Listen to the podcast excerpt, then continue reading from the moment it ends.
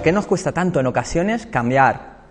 ¿Cuáles son las claves para poder afrontar los cambios con éxito? Y es más, ¿qué importancia tiene factores como el autoconocimiento, la creatividad o incluso la actitud positiva a la hora de afrontar los cambios? Si te interesan estas y otras preguntas que vamos a tratar a lo largo de la noche de hoy, te invito a que nos acompañes. Muy buenas noches, mi nombre es Fabián Villena y esto es Actitudes Positivas. Sobre cómo gestionar los cambios, eh, hemos, hemos orientado el programa de hoy, por eso hemos titulado, como no podía ser de otra manera, Cómo gestionar los cambios. Y una semana más contamos con nuestro amigo y colaborador de lujo, señor Carlos Guerrero. Muy buenas noches. Buenas noches, Fabián, ¿qué tal? Muy bien. Carlos, además de ser colaborador en nuestro programa, también es, colabora con Sinaya Marketing y con el máster en Dirección de Marketing y Comunicación de, empresarial de la Universidad Politécnica de Valencia, de la UPV. Y aquí también hace la labor de enlace con el mundo virtual. Y Carlos, ¿qué nos cuenta en Internet sobre el tema que tratamos hoy? Bueno, pues si me lo permites, hoy iba a resumir, bueno, a introducir más bien el tema que hoy nos ocupa a través de, tres tweets que, he rastreado ¿no? por, Twitter. Eh, el primero dice, nuevas competencias, dos puntos, gestión del cambio. Es decir, entendiendo la gestión del cambio como una de las nuevas competencias a fomentar, sobre todo en cargos medios y directivos. Eh, de ahí enlazo con, otro tuit que decía alguien, jefe o líder. Un buen líder eh, será un buen jefe, sin embargo un jefe no tiene por qué ser un buen líder, ¿no? Eh, depende de cómo se gestiona el cambio. Y por otro lado, para acabar con esta introducción, pues nombro otro tuit de, de Virgilio Gallardo, el cual es un referente a nivel nacional, que dice que una buena idea no implica una buena ejecución, el camino para, para, que la creatividad se convierta en innovación se llama gestión del cambio. Yo creo que con esto vamos bien para empezar. Muchas gracias, Carlos. Hoy te lo has currado, ¿eh? Tres tweets, ¿eh? Muchas gracias. Bueno, a modo introductorio siempre nos gusta iniciar con tres pinceladas que nosotros entendemos que son interesantes a la hora de afrontar el tema de hoy. La primera de la que yo hablaría sería que una frase que escuché hace muchos años y transmitía una idea. Lo único que constante que existe es el cambio. Y teniendo en cuenta que el cambio sí o sí va a suceder, me parece que cada vez es más adecuado e importante eh, el, saber cómo adaptarnos. Ya lo decía Darwin, que la especie que mejor se adapta es la que sobrevive, ¿no? Y iría incluso un puntito más allá, y es un concepto que se llama el de proactividad. De alguna manera, la adaptación muchas veces tiene que ver con reactividad, reaccionamos ante lo que nos sucede. La proactividad, iríamos un puntito más, es queremos ver dónde nos queremos dirigir y empezamos a hacer esa serie de cambios para que llegar a aquel lugar en el que nos queremos dirigir. La segunda clave de la que yo hablaría sería la de hacer una valoración realista, tanto de la situación como de eh, las posibilidades que tenemos actualmente. De alguna manera es ver dónde estamos, un análisis de dónde estamos y dónde queremos llegar. Y esa valoración ha de ser realista, porque si nos alejamos de la realidad, nos alejamos de las, de las soluciones. Dentro de ser realista, eh, a ser posible desde una orientación positiva. la tercera clave de la que yo hablaría sería muchas veces mm, no nos atrevemos a, cambiar porque tememos las consecuencias de lo que pueda sucedernos. Y de alguna manera la clave de la que yo hablaría sería la de relativizar relativizar la importancia de lo que nos puede suceder. Y hay dos preguntas que desarman un montón de miedos.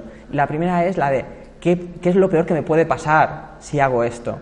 Y la segunda, porque hay gente que es bastante negativa o pesimista y te viene con contestaciones de, catastrofistas, de alguna manera. Entonces la segunda pregunta que se le hace es ¿y cómo es eso de probable? Con estas dos preguntas, en, en multitud de ocasiones, desarmamos un montón de miedos que podemos tener detrás. A modo de síntesis, las tres claves de las que yo os hablaría sería la de proactividad, valoración realista y relativizar. Y bueno, seguro que los invitados que tenemos hoy nos van a dar muchísimas más claves sobre esto. Carlos, ¿de quién se trata? Bueno, pues hoy tenemos con nosotros a dos personas a las que yo personalmente admiro y que bueno, casualmente los dos ya han pasado por el programa. El primero es, en primer lugar, David Juárez. Bienvenido, David. Eh, David fue el primer valiente en atreverse a venir al programa, antes incluso que yo. Eh, David es profesor titular en la Universidad Politécnica de Valencia, es coordinador del máster en Dirección de Marketing y Comunicación Empresarial eh, y colaborador en, Iseum Business, School. Luego, por otro lado, tenemos a Liliana Brando, que tuvimos en el programa Liderarse para Liderar. y que recuerdo que nos dejó a ambos con la sensación de ser uno de los programas que más a gusto nos había hecho sentir. ¿no? ¿Mm? Eh, bueno, recordando un poquito el perfil de Liliana, ella es directora, profesora y coach en Fundesem, coordinadora del club de coaching, analista de formación en la Escuela de Liderazgo de Tempe, de Inditex y especialista en coaching, liderazgo y gestión del talento del capital humano. Así que bueno, yo creo que dos invitados de lujo. Gracias por, por acompañarnos de nuevo. A vosotros. Muchísimas gracias y desde luego has hecho un- una síntesis de su currículum, porque si no nos hubiera faltado programa. Y comentabas que casualmente, y yo diría que no es casualidad, Bueno, es no es casualidad. causalidad.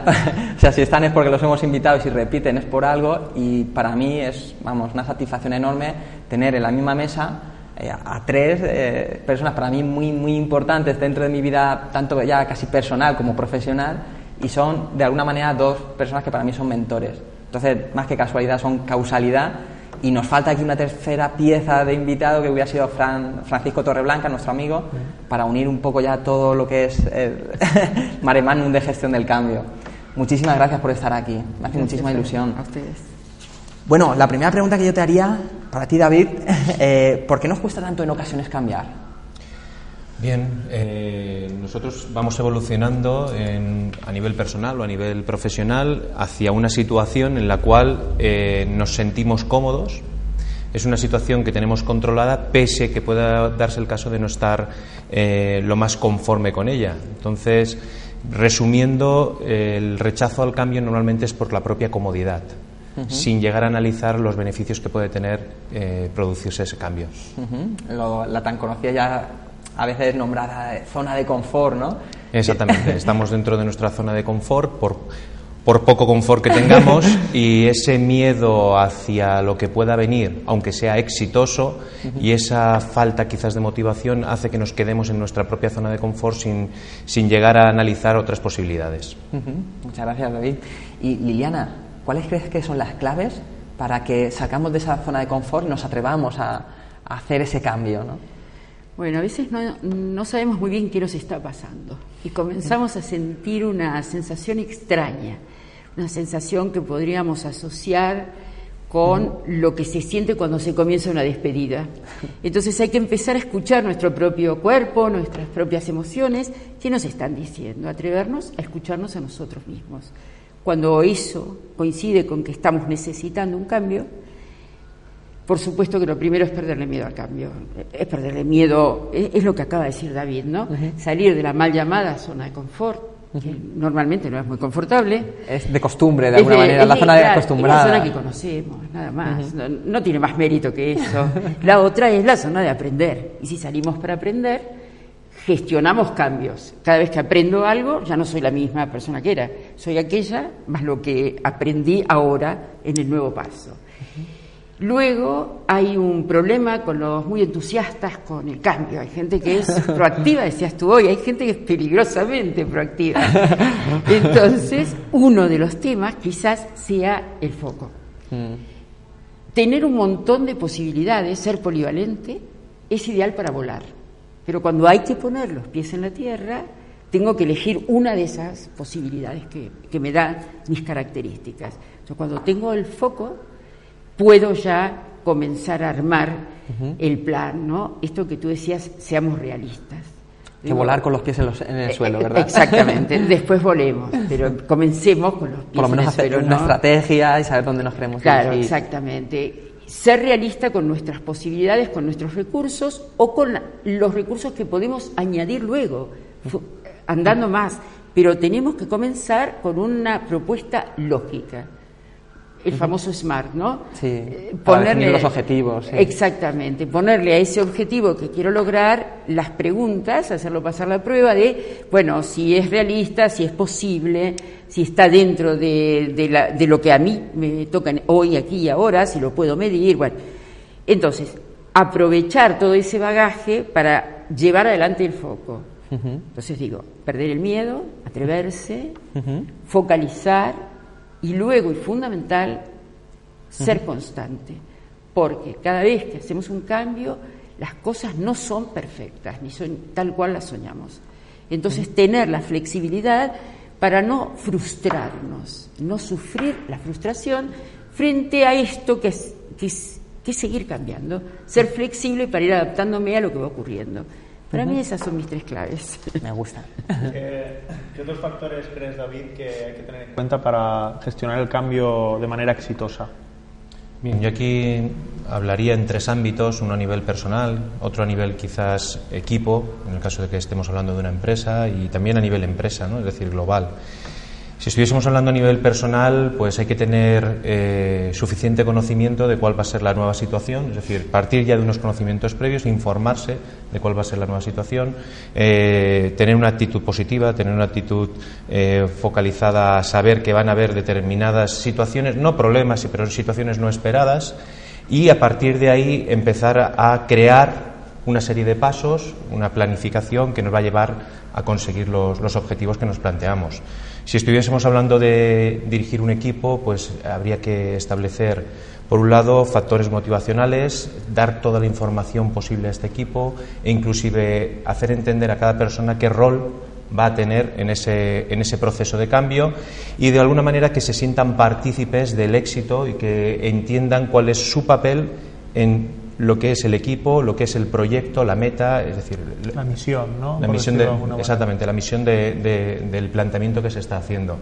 Y finalmente, a nivel empresa, lo que yo recomendaría sobre todo es comunicación, es decir, trasladar a nivel interno todo movimiento, todo cambio que se va a llevar a cabo, para que las personas, por un lado, eh, lo sientan, sientan, se sientan partícipes de ello, no les venga esa información por terceros y de esa manera también se sientan partícipes de un proyecto global. Luego hay que potenciar en estos casos la, comunicación interna.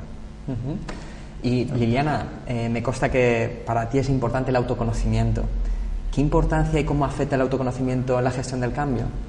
Es fundamental. Yo no puedo cambiar lo que no conozco.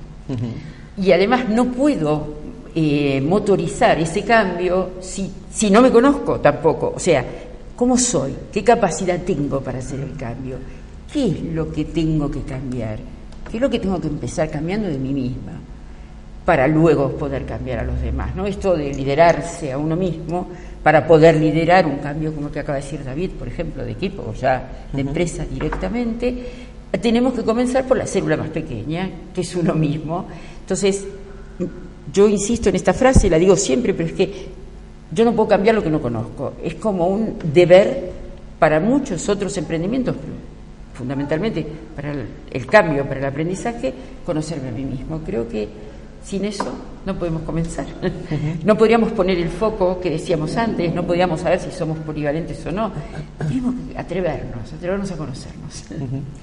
Eh, David, eh, antes hablabas también de gestionar equipos y demás, ¿no? Cuando vamos a gestionar un equipo, ¿qué estilo de liderazgo es más apropiado a la hora de afrontar los cambios?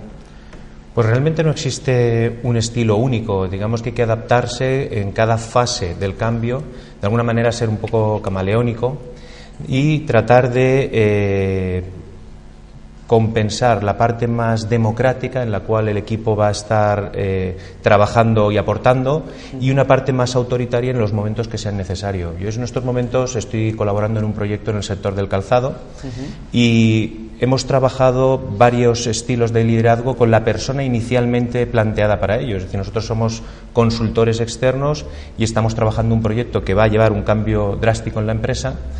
Y por un lado empezamos sin, sin afectar la decisión de, de las personas implicadas y se ralentiza. Todos quieren aportar, consigues que se motiven. Por otro lado, lo, íbamos llevando, los íbamos guiando, en ese, en ese proceso era democrático, pero guiado, y de esa manera veíamos que íbamos evolucionando.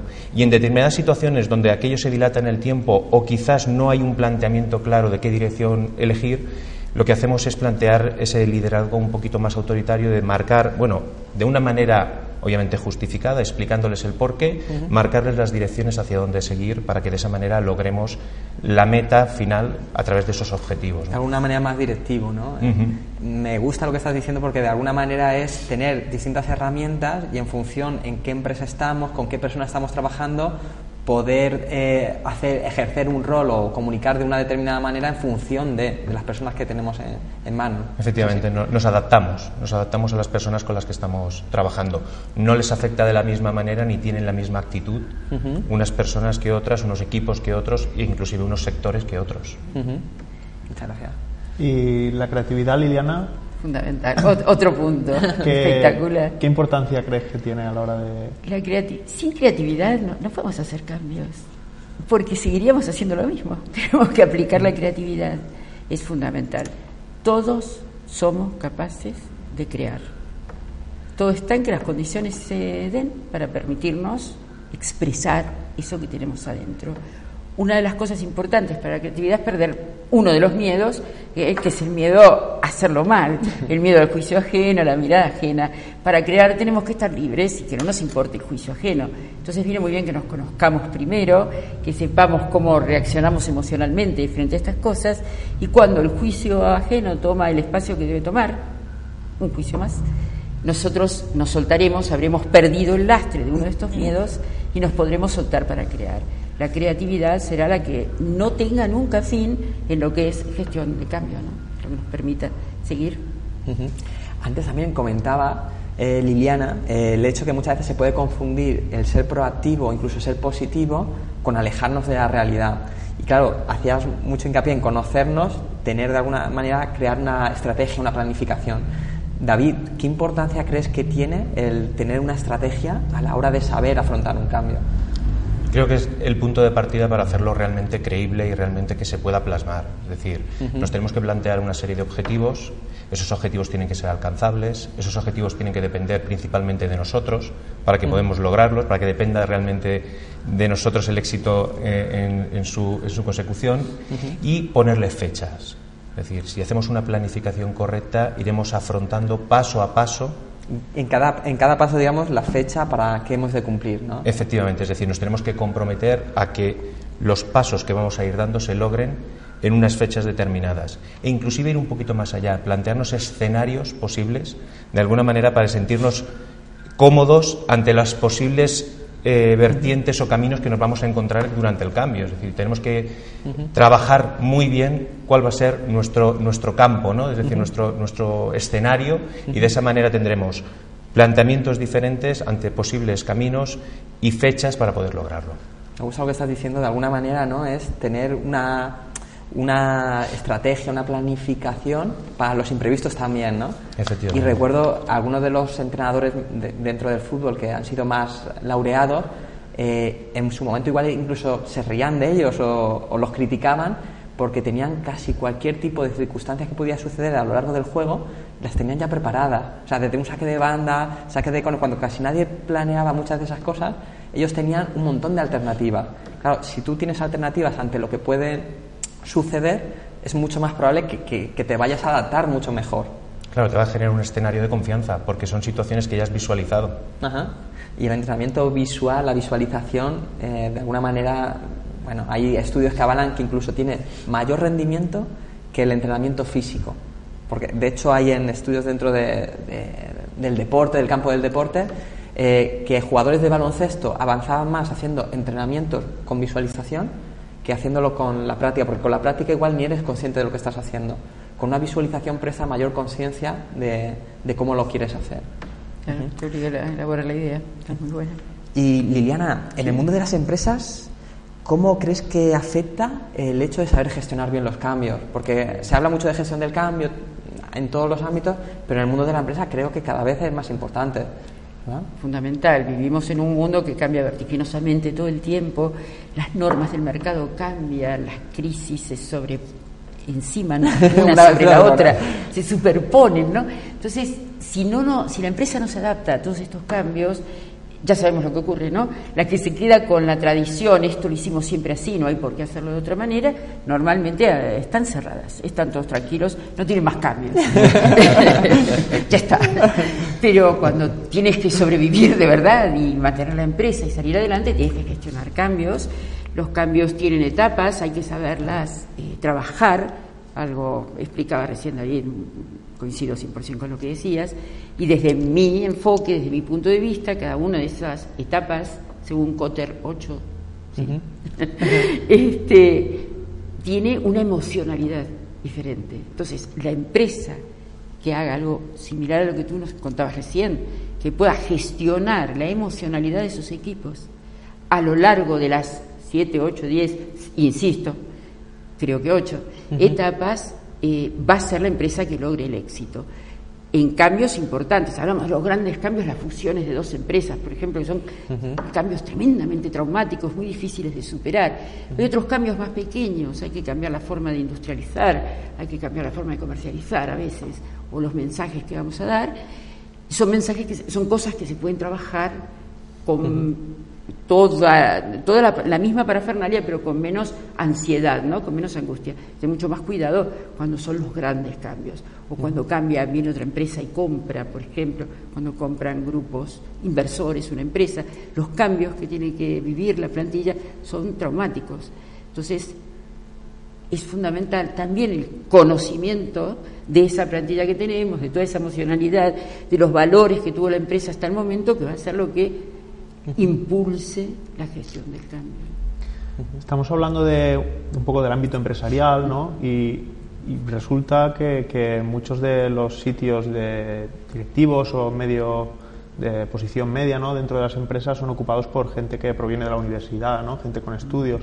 ¿Crees, David, que, la gente que sale de la universidad sale preparada en el área de la gestión del cambio?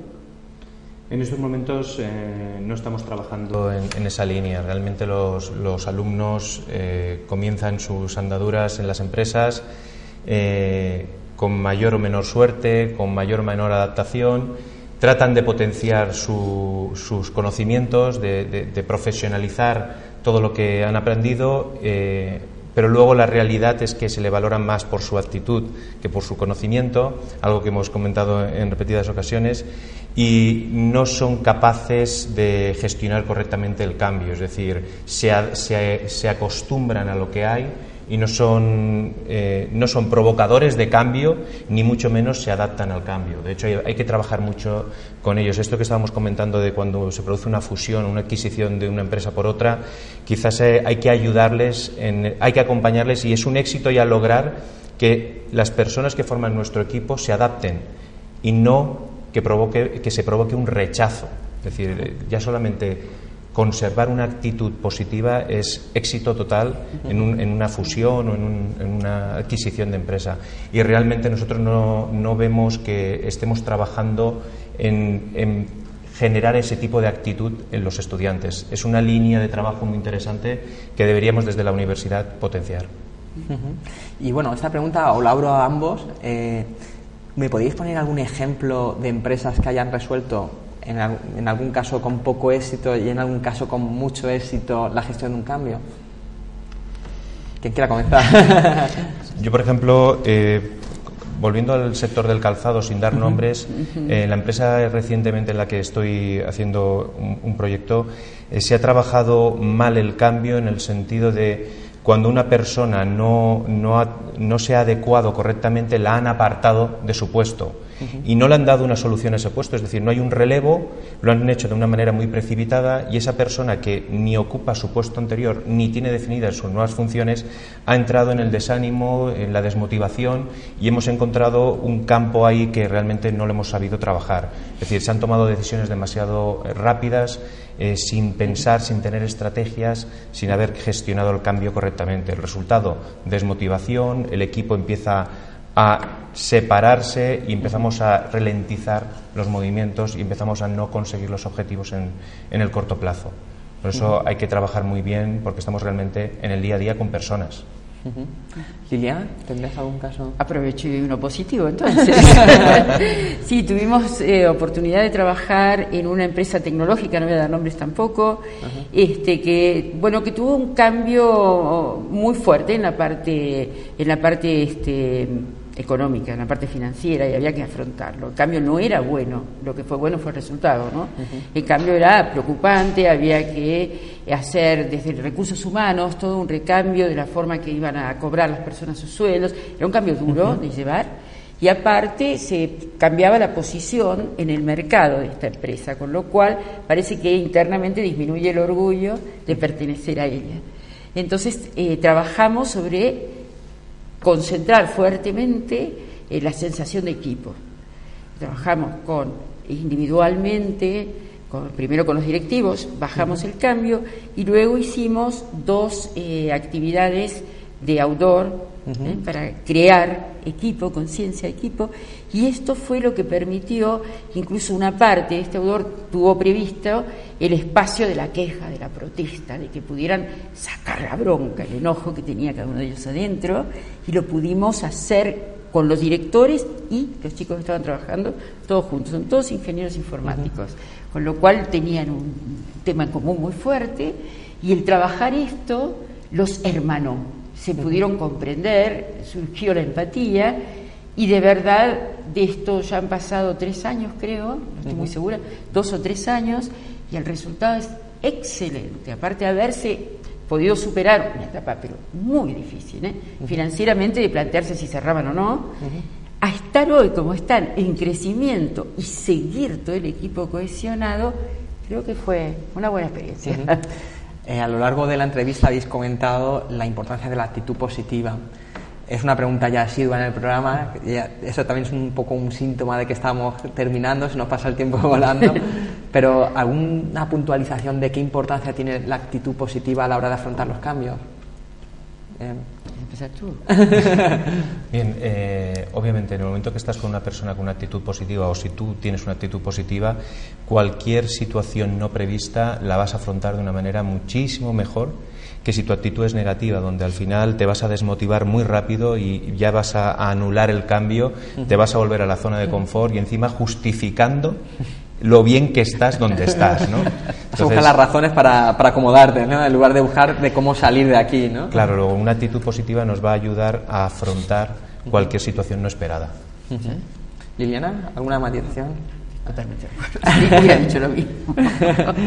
eh, ¿Algún libro que nos queráis recomendar? Liliana. Eh, yo, con respecto a este tema, recomendaría mucho de Sergio Fernández Vivir sin miedo. muy bueno. lo conoces, es muy práctico, nos, enfrenta con nuestros propios miedos y, y es la base, atreverme a cambiar es superar miedos. Y otro que pondría en paralelo con este es Reinventarse de Mario Alonso Tocado grandes autores, eh, ¿Qué autores eh? Lo que pasa es que es verdad que reinventarse nos lo está diciendo el título, ¿no? Es lo que debemos hacer para poder gestionar los cambios.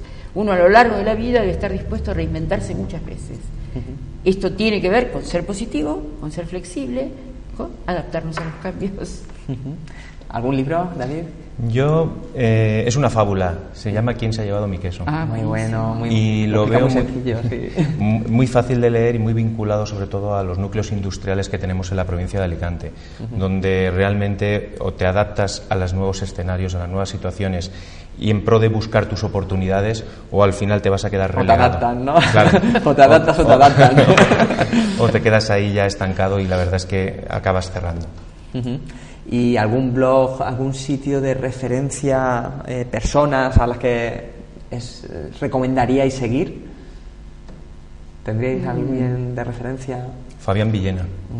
me gusta. Instituto de, Actitudes Positivas. Qué bueno, ya no puedo decir otro. Después de eso no puedo. Muy bueno. Yo sumaría también a Sergio Fernández, que tú comentabas el programa Pensamiento Positivo y su blog, que me parece excelente, y, y también Borja Vilaseca, para esa parte del autoconocimiento que borjavilaseca.com también lo sumarían. Eh, no sé si te habré quitado ya parte de tu trabajo. todo, de hecho, era solo. Bueno, había buscado tres tweets y estos dos que me hayas escuchado de otros programas, ¿no? bueno, eh, me sabe mal, pero es norma del tiempo. Eh, bueno, vamos a tener la oportunidad, porque me gustaría comunicarlo, que, que tengo la suerte de compartir un proyecto con ellos, un curso que vamos a dar en Fundesem en el que estaremos las mismas cuatro personas que estamos aquí, Carlos, David, Liliana y un presente, y además eh, Fran, Francisco Torreblanca, que hoy no tenía la posibilidad de venir por compromisos eh, laborales, pero me hace muchísima ilusión y quien, quien esté interesado, pues que se ponga en contacto con nosotros a través del Instituto de Actitudes Positivas y les informaremos. Y bueno, eh, daros las gracias, pero de corazón, me ha hecho muchísima ilusión que, que estéis aquí y seguro que contaremos con vosotros, os secuestraré en breve para que volváis a venir aquí. ¿Prometido? Muchísimas gracias. Está grabado, ¿eh? Vale. Muchas gracias. Bueno, Carlos, eh, ¿Algún otro sitio de interés que no te haya quitado? Sí, bueno, yo había preparado, además de, bueno, de, seguir a Liliana, por ejemplo, en Twitter, que a través del usuario Liliana Brando, eh, David creo que se está poniendo las pilas ahora con el tema de Twitter, pronto lo empezaremos a, a ver por Twitter también activo, bajo el perfil de Juárez UPV. Había también añadido eh, alguien que ya he mencionado al principio, que es Virginio, eh, Virginio en Twitter es Virginio G, ¿de acuerdo? Eh, y luego el blog de vicentecliment.es, un chico alicantino, con, no, con muchos seguidores, pero lo he estado eh, revisando y creo que con muy buena calidad en, bueno, en sus posts y en sus, y en sus artículos. Eh, también en Twitter, Vicente Y luego libros, había preparado un solo libro por un poco por cada tema, aprovechando que vas a nombrar el curso, ¿no? Por cada parte de, ese curso, ¿no? Primero, eh, la parte de autoconocimiento, de la que un poco es la base de todo, ¿no? Que hablaba Liliana, yo había preparado, pues, el Encantado de Conocerme, de Borja Vilaseca. Luego, para la parte de creatividad, eh, alguno que, de los que suele recomendar Fran, aprovechando que Eduardo estaba... seguro. Eh, no, Game Storming de Dave Gray y Sunny Brown, eh, con 83 juegos de creativos ¿no? que nos ayudan a, ser mucho más creativos sin pensar que lo somos. ¿no? luego para la parte de aterrizaje de las ideas, ¿no? por decirlo de alguna manera, de tener una estrategia, la parte de, de David. Había, yo recomendaría el libro Generación de Modelos de Negocio de Alexander Osterwalder, que con que explica el modelo Canvas, por ejemplo, que es, una manera de plasmar las ideas eh, muy práctica y muy gráfica, ¿no? Y además de otros, eh, otros sistemas como el mapa de empatía, por ejemplo, etcétera, etcétera, ¿no? Hay varias herramientas muy útiles, muy rápidas de aprender y muy bien explicadas en ese libro. Y por último, para la parte de motivación, ¿no? Eh, yo tengo un libro que especialmente me, motiva y me ilusiona cuando lo leo, de hecho lo tengo siempre cerca para leer algún trocito, es La última lección de Randy Pausch. Mm. El vídeo ese también es genial. exacto, sí. La última ponencia suya, exacto. Y bueno, también tenemos que sumar en tema de motivación, eh, Motívate y Emprende de Celia Domínguez, que tuvimos aquí. Y gran. Y tantos otros que podríamos meter. Sí. Carlos, eh, a modo de síntesis, ¿algunas claves de las que nos hayan dejado? Nada, no me extiendo más. Simplemente la parte de autoconocimiento que, que hablaba Liliana me parece fundamental. Y, y, bueno, la parte de David, yo también como ingeniero, ¿no? como esa parte ingenieril que tenemos, hemos estado hablando de, del mayor manejo de variables, ¿no? Cuantas más variables eh, analices ¿no? o tengas en cuenta, en física pasa esto, ¿no? Cuantas más variables controlas, más, mayor predicción tienes sobre el resultado, ¿no? Eh, menos se desviará el proyectil, la parábola que has calculado, ¿no? Por decirlo de manera más gráfica. Eh, bueno, pues eso es mi, tu síntesis. Muchas gracias, Carlos. Espero contar contigo la semana que viene. Claro que sí. Queda prometido también, ¿vale? y bueno, eh, como cierre, normalmente siempre hacemos algún saludo, pero esta semana me gustaría hacer una mención especial a tres personas, eh, dos personas que nos han dejado.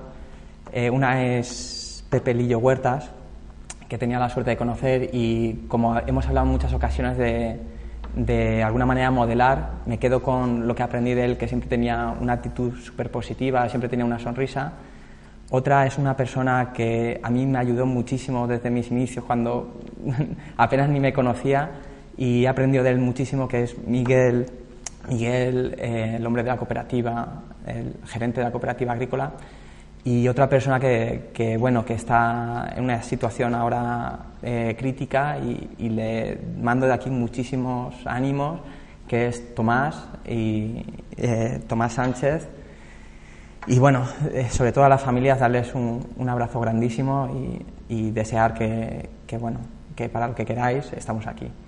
Y a los amigos desde casa les empezamos a la semana que viene con, con más conocimiento práctico. Perdón, muy buenas noches.